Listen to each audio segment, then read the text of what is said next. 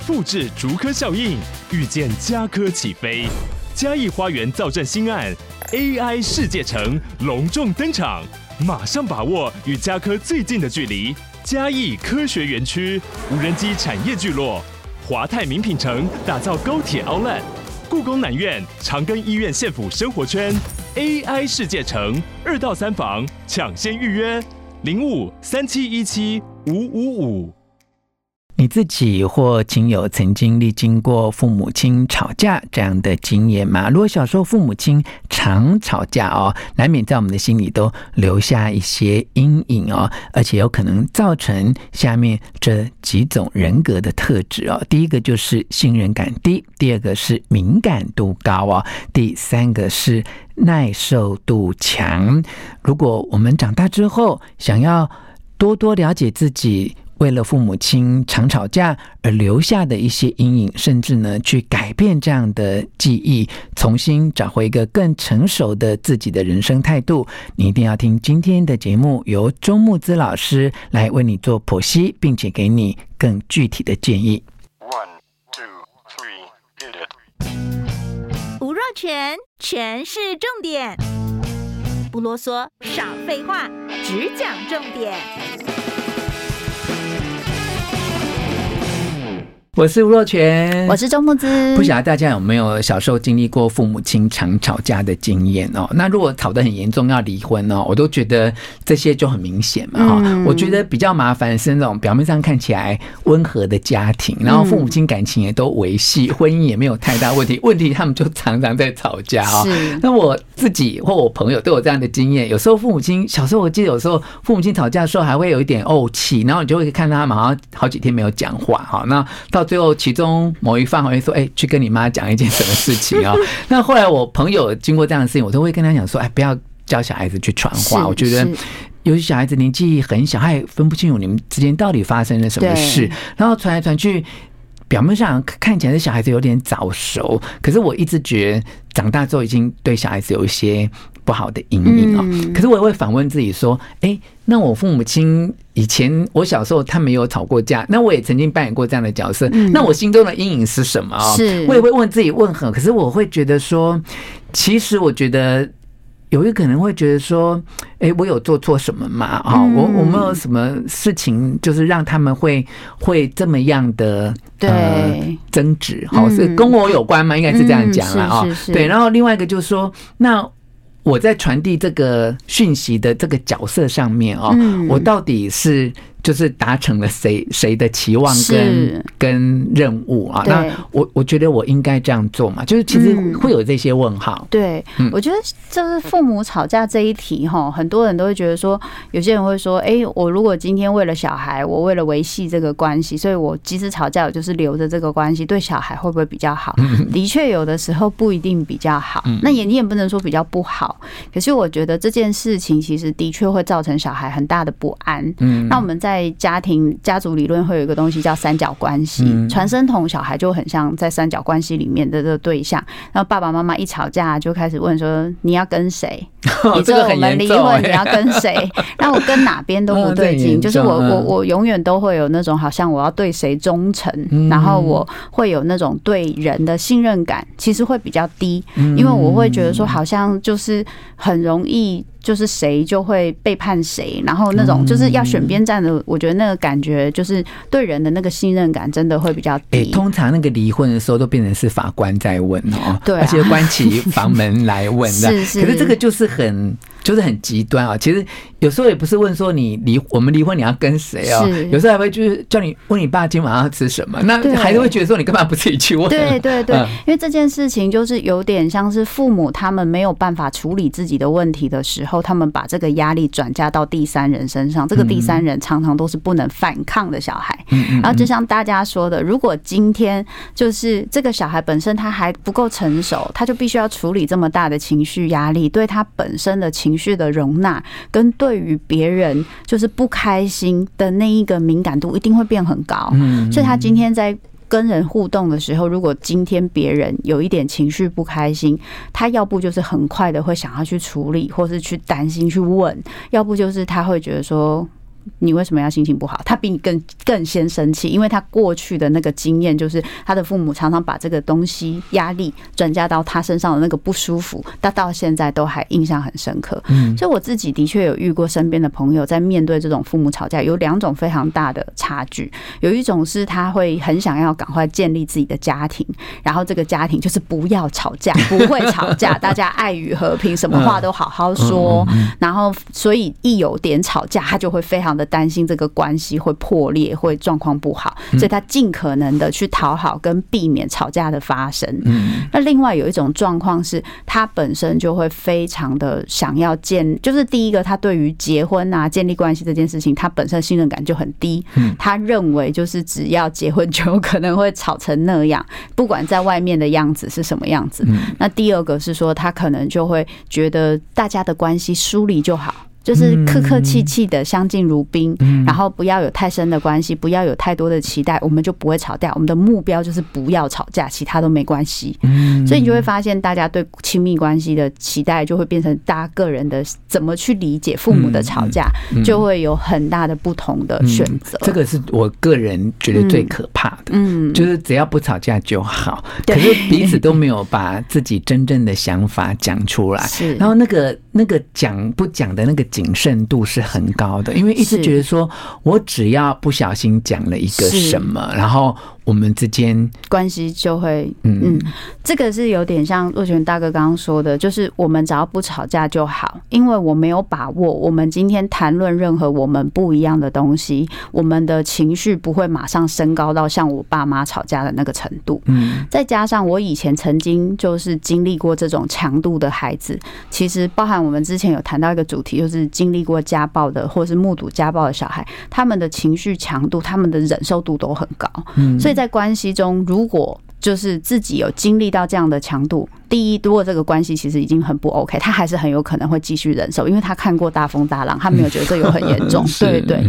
第二种状况是他本身的情绪跟他跟另一半的冲突，很容易一点小事就会起这么大的冲突。嗯。因为他可能会有一个理想化，就是说，好像只要你没有办法，就是跟我的思考跟我的想法是很同步或是类似的时候，我们的强度就很容易会变成这样。就我没有经验过，我们两个人即使相想法不同还可以好好讲话。我看我爸妈他们只要想法不同就会吵起来。嗯，所以这个东西也是我在处理，就是一般的智商关系或是伴侣关系很常见的一个现象。就是其实有些话你可以好好讲，嗯，可是当你很习惯，就是父母就是大家意见不合，就是马上就是看比大声，谁大声谁赢那种，你就会发现他即使觉得很讨厌这样，但是他学到的那个。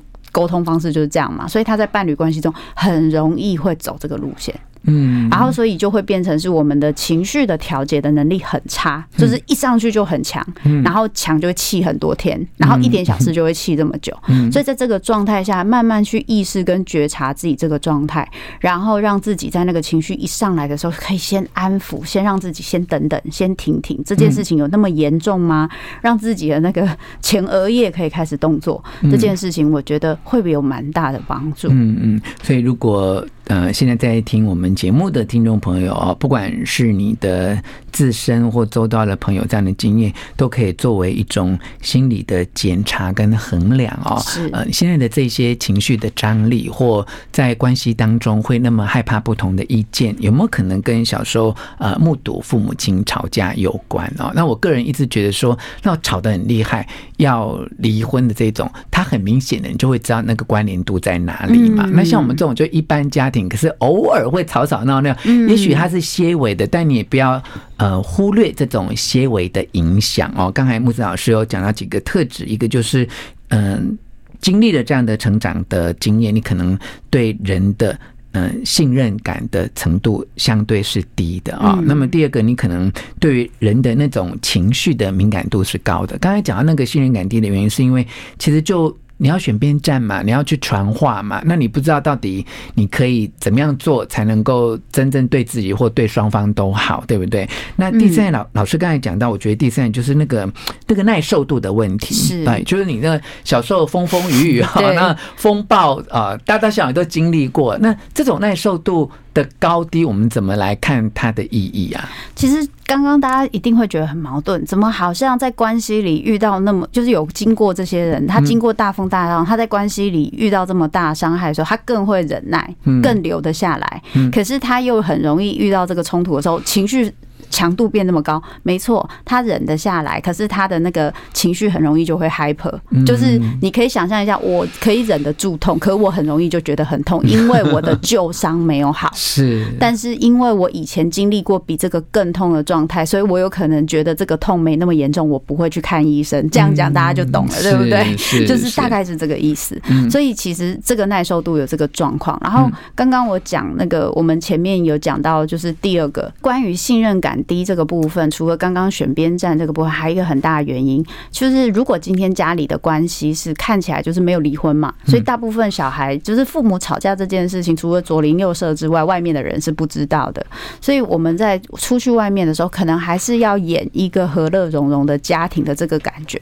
对于就是小孩来说，他会常常必须要目睹那个我家里的状况跟实际上呈现在外人的状况是不一样的，那种不一样的感觉，那个假的感觉，其实会让孩子的确会慢慢的营造出，因为如如果他的本身的那个判断力还没有形成的很好，他会很容易营造出这种我看到别人现在表现出来这个样子，跟他实际背后的样子可能有很大的差别，那种感受会很强，就是我要去。跟着我爸妈去演那个大家家庭和乐，然后或者是要帮忙圆谎或是什么的那个感觉，其实会带给他就是对这个关系或对人很不信任的感觉。这个东西其实也是会强化。是，而且我今天跟老师在讨论这一些事情的时候，我会觉得说那种就是真的。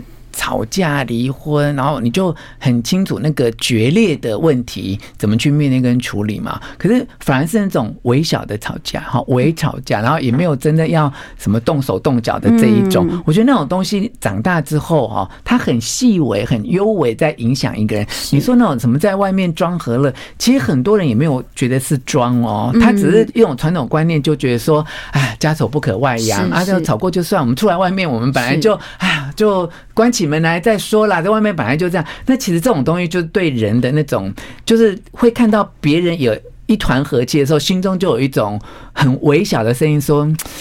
他们会不会也是装出来 的？我我我其实觉得，大家现在就想说，哈，那如果是父母，就会担心说，那我不能在小孩面前吵架，是不是？其实不是这个意思，一定父母会有意见不合，会有会有想法不同。我觉得这个部分是很正常的，所以有时候会有一些冲突，这也很正常。嗯我觉得重点是在于这个冲突它有没有办法被解决？嗯你们是怎么去面对这个冲突的？嗯然后你们面对这个冲突之后，你们有没有让孩子知道你们发生了什么事？嗯他其实不用担心，他也不用。选边站，嗯，就是我跟爸爸妈妈是会吵架，没错，但是你不用担心，我们两个会因为这样子离婚或什么。就是其实我们意见不合的时候，有时候会比较大声，但我们会注意。是，可是你不会因你不用因为这样子需要觉得说，那我现在要跟爸爸还是跟妈妈？我真的有遇过有小朋友就说过，但有朋友就讲说，他小时候就是就是。那个他他是老大，然后他就会跑去跟弟弟妹妹说：“我们现在就要考虑到底要跟爸爸还是跟妈妈。”其实这是一个很好的练习哦，不只是在处理感情，我觉得上班族在团体生活或同事之间都一样哦，就要去呃经由这样的锻炼哦，去接受就是人。其实都会有意见不合的时候，但意见不合不代表一定要伤感情嘛。好，因为我们华人社会里面常常很害怕这个东西，因为融合度要很高，然后要 要伪装，就是说我也不敢讲出我跟你不一样的意见。但是当你有这样的认知，就是说，虽然我跟你意见不一样，但我依然可以爱你，我依然可以信任你，我依然可以喜欢你的时候，哎，那彼此就比较容易。沟通，愿意讲出我们不同的意见，然后。会因为这样而更爱对方，没错，对不对？所以，我我觉得就顺着若泉大哥的话，我觉得我也蛮鼓励大家。如果你发现你以前常常因为父母吵架而让你很害怕冲突，所以你会尽可能的希望你跟另一半的意见可以就是一样的时候，我会建议你先从日常生活的练习开始，多多去让彼此就是分享一些对一些事情的看法。然后，当对方想法跟你不一样的时候，你就是去理解他跟你是不一样的人，然然后你有时候甚至不用，有时候你可以讲说，哦，是我想法跟你不一样，我是怎样怎样怎样。那如果你发现他声音开始大声了，然后你就说，哦，其实我也觉得你的想法很好，只是我想法跟你不一样。你们开始做这样的练习，让他发现，哦，如果我跟你想法不一样，其实没那么严重。嗯。然后如果你跟别人想法不一样的时候，你不用每次都不讲话。嗯。你有时候可以就，哦，是哦，你的想法是这样，帮助你练习表达你自己。好，那最后一个残酷的小问题，我们交换一下意见哦。好，没问题。因为人生总是就是认识、结婚、交往之后才发现这些事情。那若回到那个原始点哦，我到底是不是应该找一个跟我大部分意见比较相同的人共度此生呢？我觉得大的价值观就是一些有些人说三观类似，我觉得大的价值观接近会比较轻松的原因，是因为如果有些大的价值观，例如说金钱观什么差非常多，你你受得了，那当然没关系。可是有些人会发现要去沟通这个东西会。变得有很大的不安全感。好，大方向一致啦。那么难免会有一些小事情，那就能够互相同理，因为要要一样的的状况，有时候也很无聊啊。你不要以为你前世修那么好，你这个辈子就一定能够碰到，对不对啊？好，那么谢谢大家的收听，谢谢大家。希望你会喜欢这一集的权式重点，请你帮我转发给你的亲友，而且要给我五颗星的评价哦。我们下次再见。